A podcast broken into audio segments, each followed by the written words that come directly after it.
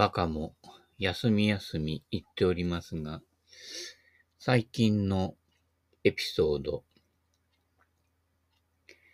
何年ぶりでしょうかね ?10 年ぶり？もっとかね？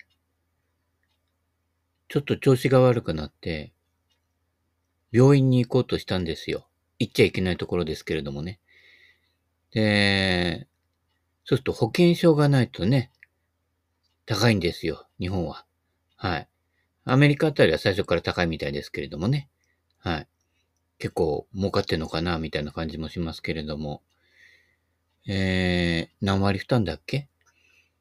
でもその何割負担でもまあまあな値段取ると。病院の待合室で聞いていたんです。すると、ね、つかつかつかっとね、看護師さん、今看護師さんって言っちゃいけないのかな？看護師さんですかね。いいじゃねえかっていうね。女優さんって呼んでくださいよ。女優さんっぽいじゃないですか。ね。俳優っていう、ね、呼んじゃうみたいですけどね。俳優っていうのはね、外人だけで俳優みたいな感じですけどね。えー、なんでしょうか。えー、いいじゃありませんか。シチュワーですね。シチュワーです物語とかあるんですからね。アテンションプリーズもあるんですからね。はい。そういったことでね、どうせなんかデタラメな日本語英語ね、使ってるんですからね、国会の時事なんかもね、はい。えー、時事ネタばっかりですけれどもね、あの辺もね、はい。えー、若い人に任せてね、えー、政治は40歳以下でやってください。はい。だんだんもう、40歳以上の人って、大抵、それまでに身につけてきたね、洗脳がほとんどほどけない人がほとんどですので、ね、2000年代の時代に、1900ね、40年代ぐらいのね、頭でやってるわけですからね。そりゃ物騒ですよね。はい。何でも起こりますからね。はい。で、今日ラジオで聞いてたらね、親ガチャって話が出てきてね。あの、要は子供がガチャガチャを回して出てきた親が親だっていうね。そんなもんです。あの、まあ親ね、お金稼いで子供を育てたりするの大変ですけれどもね。まあ、子供の目線で見ればね、8割の親は外れです。期待しないでください。身の回り見ればすぐわかると思いますけどもね。はい。そんなことで、金だけ出してね、ああとはね、無難にね、えー、やってください。はい。あとはね、子供が何とかしますんでね。はい。えー、あとは極楽王女を目指してくださいね。あの、還暦って60じゃないですからね。80まで生きるとして、40が還暦ですから、その辺間違えないでくださいね。人生100年時代なんて宣伝してても、ね、生きられる人もいるぐらいの感じでね、いて、どうせ最後の方はね、ヨレヨレなんですから、はい。実際のそのヨレヨレになる残りの10年、20年を間引いた感じでね、あの、考えていただいて、そこまでです。で、そこからは、今、予想してないようなことが起こりますね。俺がなんか急に具合悪くなっちゃうみたいなね。うん。で、病院行ったんですよ。で病院行く前にね、しばらく病院行ってないでしょそうすると、健康保険証っていうものがいるんだっていうことにね、気がついたんですね。高いと嫌だからね。そういったことはすぐ気がつくんだけどね。まあ、病院しょっちゅう行ってる人はね、まあ当たり前のように持ってるかもしれませんけどね。私が当たり前のように持ってるのはね、去年から手に入れたね、いろんなシニア割引カードばっかりです。はい。そういそういったことなのでね。だからね、見つからないんですよ。で、あれ？と思ってさ。で、青いカード1枚あったんだよね。うん。で、これかなと思ったら、かみさんが、あれ？これ期限切れてんじゃない？って、平成二十何年だからとか言って、あ、そうか、じゃあ探さなくちゃって一生懸命探したんですよ。もう具合悪いのに、もう疲れまくってね。して、わかんないから、ね。身内に電話して、あれ、俺の健康保険カードってどうなってる？って言ってさ、なんか古いのあんだけど平成二十何年かのって言って、いや、それでいいんだよって言われちゃって、あっさり。なんだよ、最初に見つけたこれじゃんみたいなさ、もういい加減にせえみたいな感じでね。前は、確か国保の時とか、俺仕事ね、やったりやらなかったりするから、国保になったりとかね、あの、社員じゃなくなったりとかね、えー、派遣になったりとか、いろんなパターン、仕事のね、形態、パターンで働いてますので、国保の時代もあるので、そうすると国保の時って結構毎年来てたような印象があるから、で、神さんも結構そういったね、恵まれない会社に勤めていたりすることも多いので、国庫で払ってたりするしたこともあって、そうすると、毎年新しいの来るのかなと思い込んでたので、平成二十何年のがね、向こうだと思い込んでたのね。じゃあ、それ、で終わったらしくて、それを持って行きました。で、なんとか病院ってね、言って、ああ、なんとか病院だ、そういえばあそこにあったなって、薄ら覚えで行って、入ったら、なんかね、工事の人とかね、なんか裏の方でなんか照明つけてなんかやって、これ映画のロケに使うのかな？みたいな感じでね。で、なんか恐る恐る中に入ってたらね、受付がまず閉まってんでしょ？あれ？今日やってるはずなのになって言ってね。で、中はい、ちょっとみ覗くでしょ？で、適当に挨拶してくれる人がいてさ、なんか俺現場の人っぽく見えたのかね？なんか変わった車で来るしね。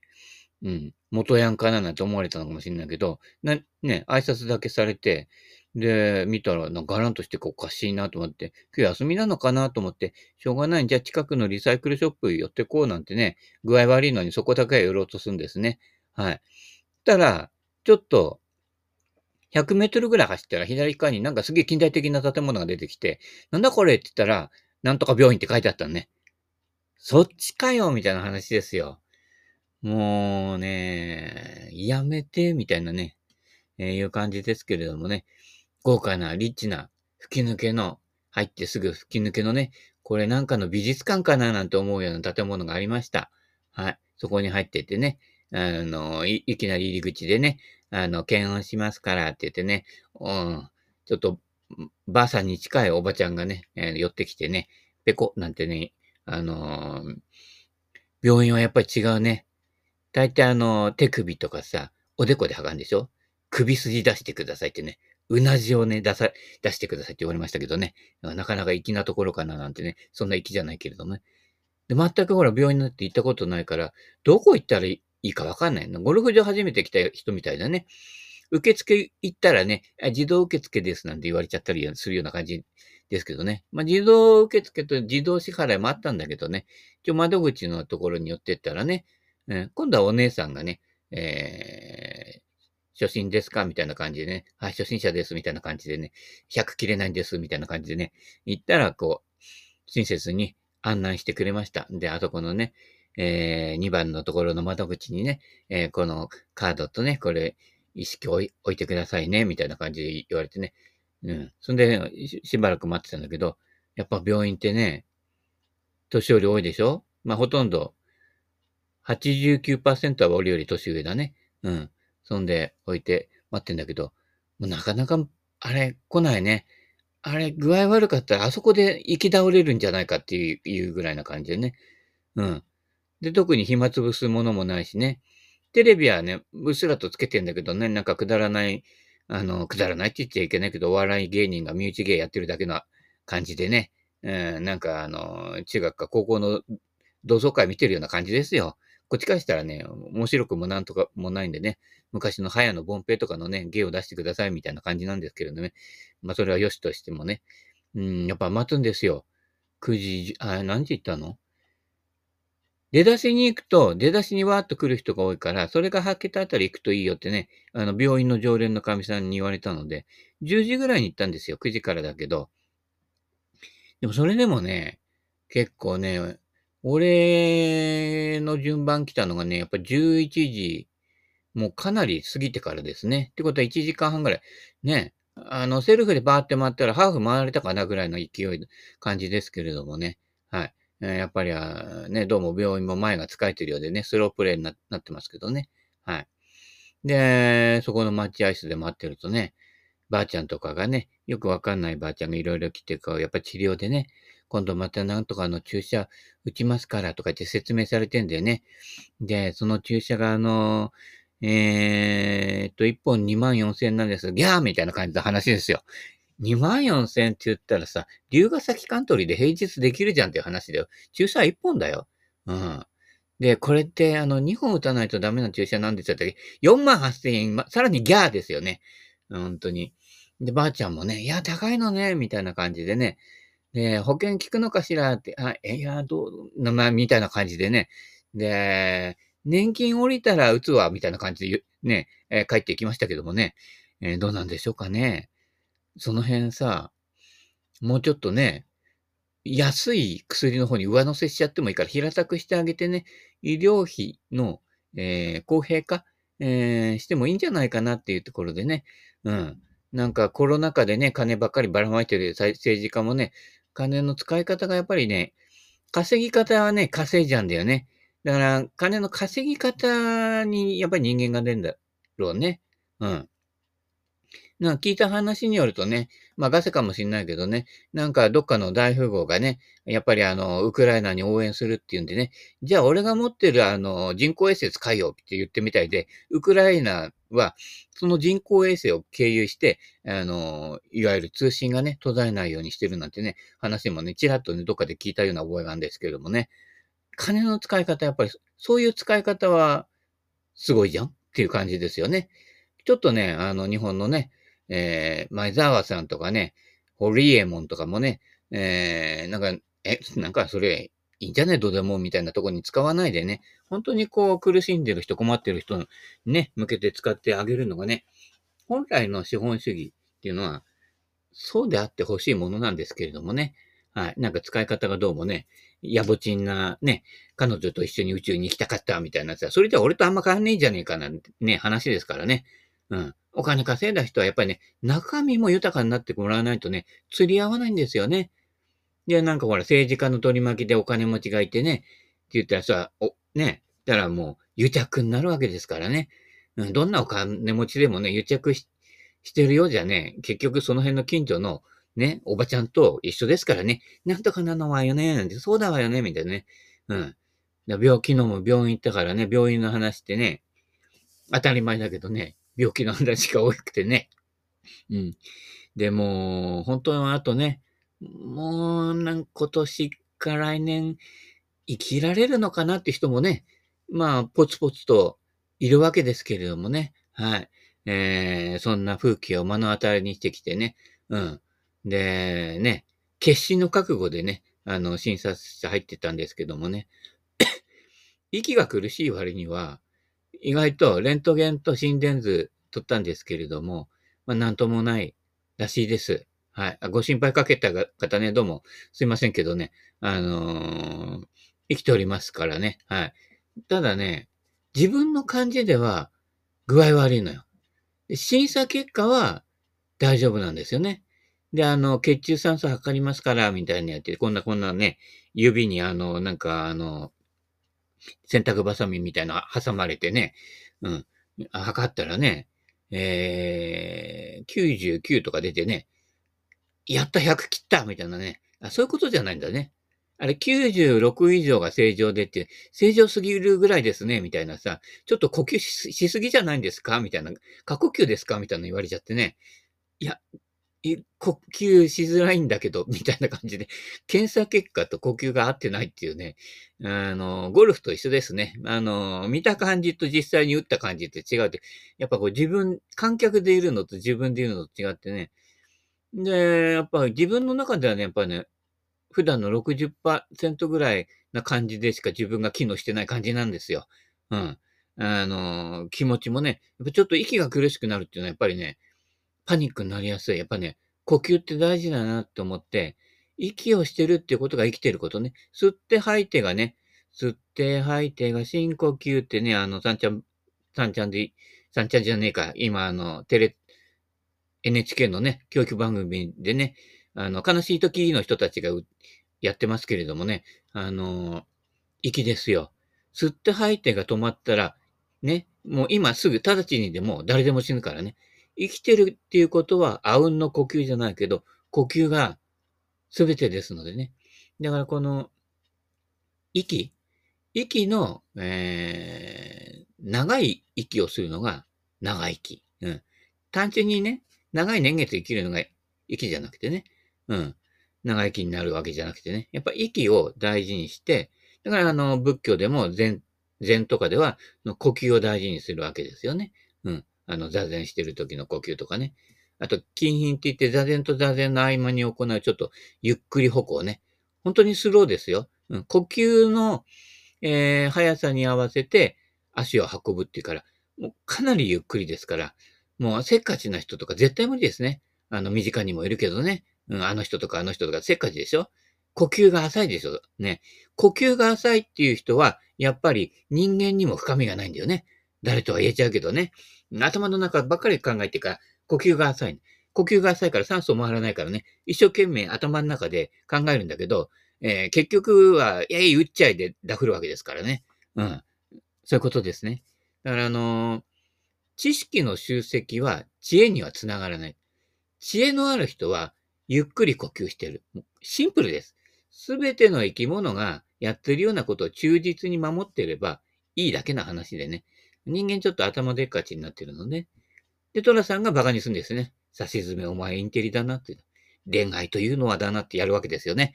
うん、ほら見ろみたいな感じでね。えー、ちょっと俺のね、転べばいいのに近いけどね。今回俺がね、転んだ感じでね、いや何してるわけでは人の悪口や言ってるとたたられるのかなっていうのもあるんだけどね。悪口じゃないないですからね。見たままですからね。うん。で、だからね、ね、だから他のね、検査をすると出てきちゃうかもしれないんですね。検査方法ね。一応呼吸あたりから入ったので、そういう検査だったので、もうちょっと他にね、やっぱり具体的に具合悪くなってるので、なんかはあるのかもしれないけどね、まあ、知らぬが仏かもしれませんけれどもね、うん、また、なんか、具合悪くなった時に慌てようかなというふうには思っておりますけれどもね。はい。えー、早期発見、早期治療っていうのは、あまり私の場合は当てはまらなくて、苦しいから助けてですからね。もう、極めて、あの、生き物的に生きてますのでね。はい。えー、ね。えー、で、酒もね、ここ2日3日、飲んでませんね。はい。えーとね、結構ね、酒がーっと飲んでた後あたりからガタンと落ちたので、ちょっと、えー、さすがに、で、調子悪い時って、あのー、やっぱね、美味しく飲めないんですよ。うん。あの、コロナで味覚がなくなるとか、そういう感じじゃなくて、あの、そ、その味覚以前に飲む気がなくなるわけですね。ということなので、アル中ではないと。はい。アル中ハイマーかもしれないけれど、アル中ではないと。すぐやめられるんで、はい。えー、もう3日、3日未晩、やめておりますけれどもね。はい。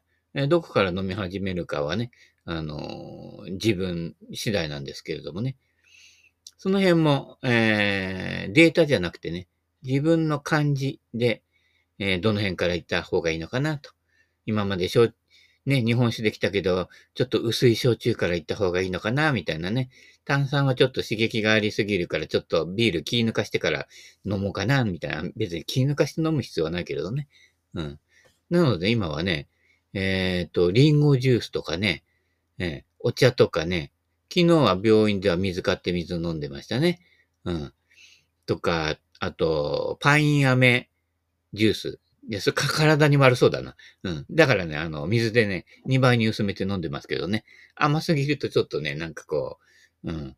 ちょっと鬱陶しく感じるっていうのもある、あるからね。うん。そんなの感じでね。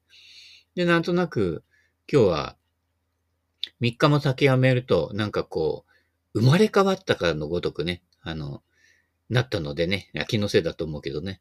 うん。えー、っていうことでね、喋り始めましたね。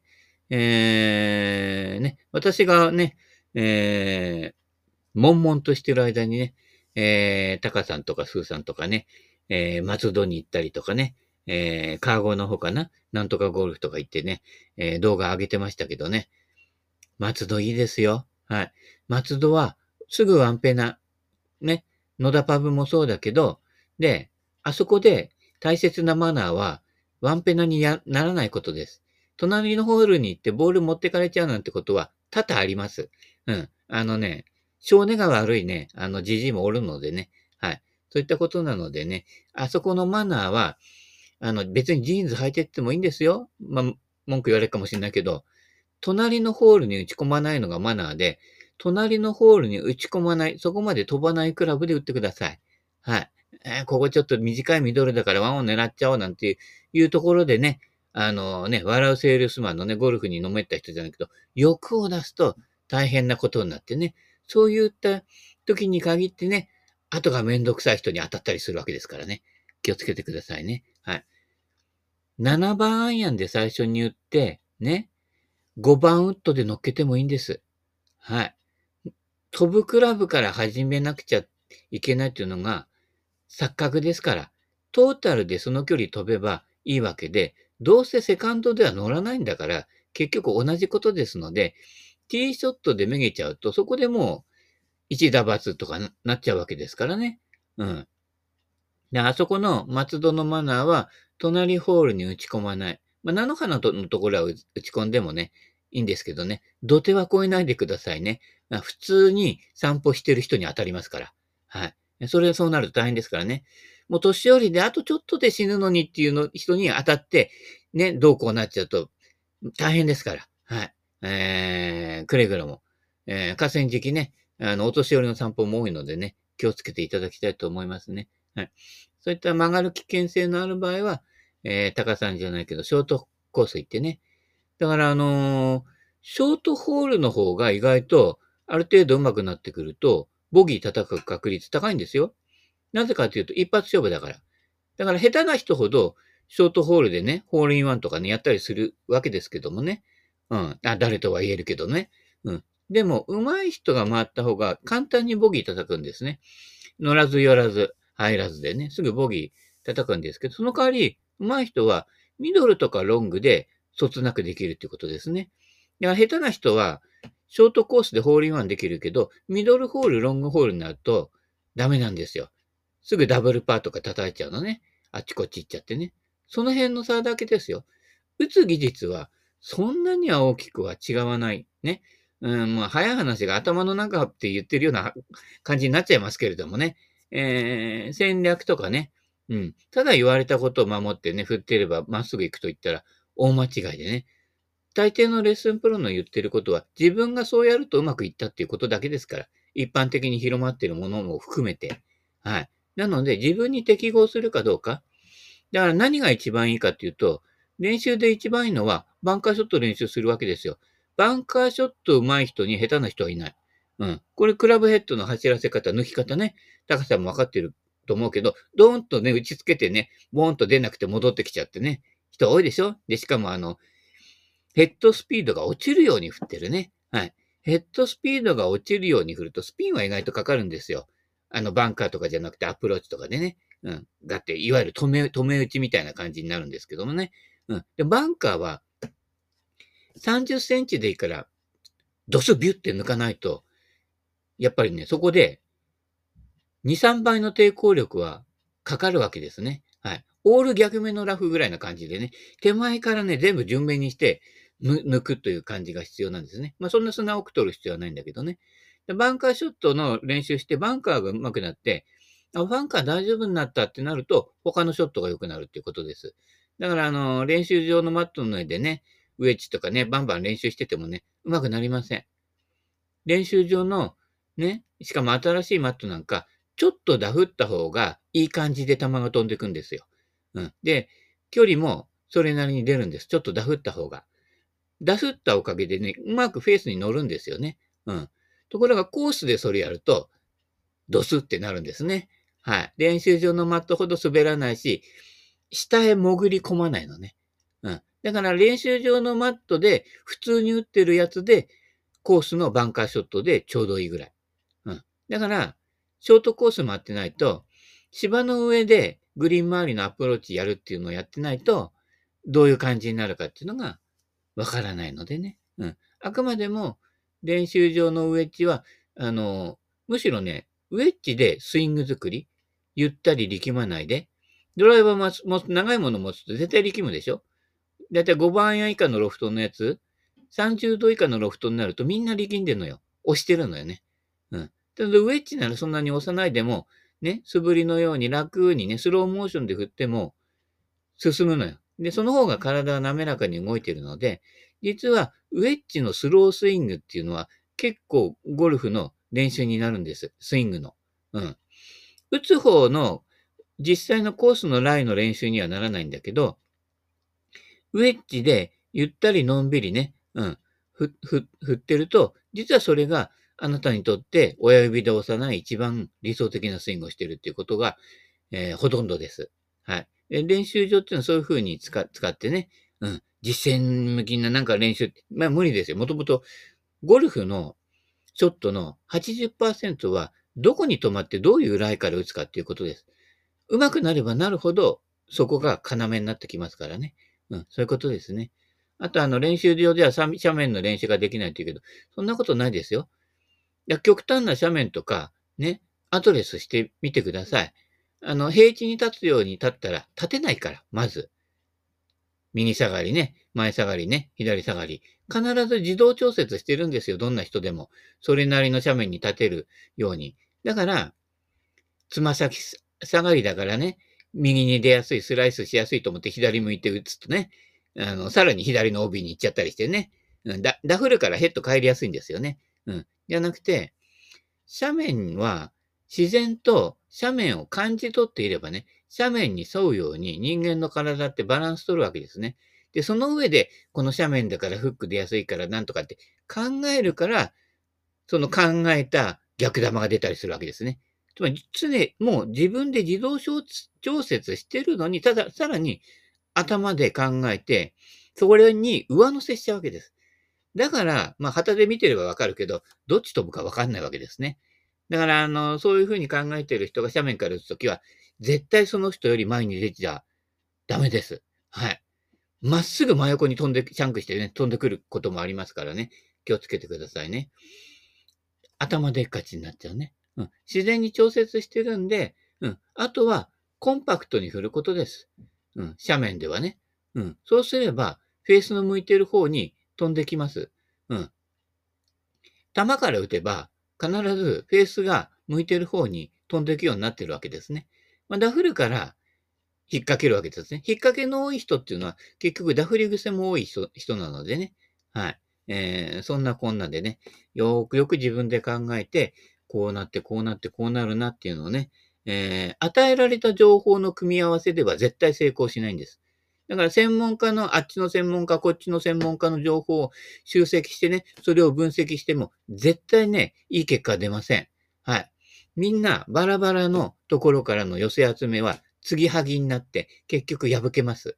はい。なのでね、一貫性は自分の中の一貫性と、ね、それ、そこから見て何をチョイスするかっていうのを選んでいかないとダメで、結局ゴルフもね、人生もそうやって選択できる人の方が流れが良くなるというね。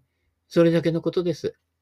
ゴルフと、ゴルフスイングを見れば、あなたの人生がわかるというね。あれ？今日、なんかこの、病院ネタとね、ゴルフネタで終わってしまいましたけどもね。はい。えー、まあ、気楽に考えて、はい。えー、気楽に生きて気楽に死のうですからね。